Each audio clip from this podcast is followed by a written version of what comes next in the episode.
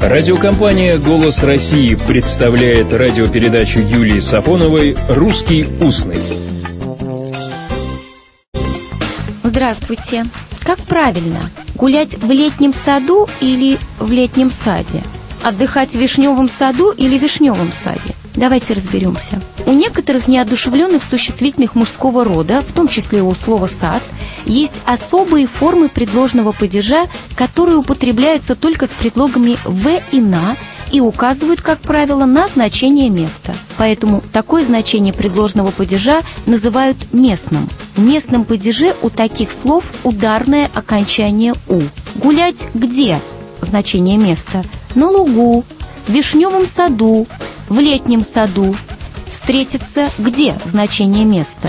На мосту, на берегу, но с другими предлогами, например, с предлогом «о», у таких слов окончание «е», о мосте, о береге, надо заботиться о лесе, о саде.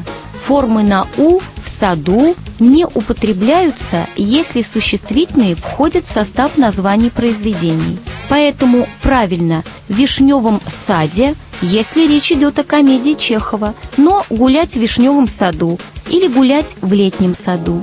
И еще, сегодня правильно вишневый сок, вишневое варенье, вишневый сад, а устаревшее ударение – вишневый.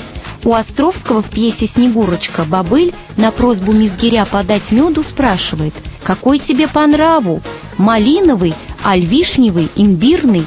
У Лермонтова в Тамбовской казначейше на кудри мягкие надета ермолка вишневого цвета современная норма – вишневый сок. И напомним, кстати, о другом соке, приготовленном из слив. Сливовый... Ошибка? Нет-нет, сливовый сок. Только так. А вот еще вопрос, как правильно, пескарь или пискарь? Интересно, в этимологическом словаре русского языка Макса Фасмера находим пискарь через «и» и пескарь через «е». Вероятно, связано с писк «пищать», потому что пескарь, если его схватить рукой, издает своеобразный звук. А другие ученые полагали, что пескарь связано со словом «песок», поэтому надо писать «пескарь». Современном русском языке верны оба написания – пескарь и пискарь. В названии рыбы пишем «е» – пескарь, поймать пескаря. А вот в названии сатирической сказки Михаила Евграфовича Салтыкова-Щедрина, опубликованной в 1883 году, пишем «и». И вы, конечно, помните название этой сказки «Премудрый пескарь».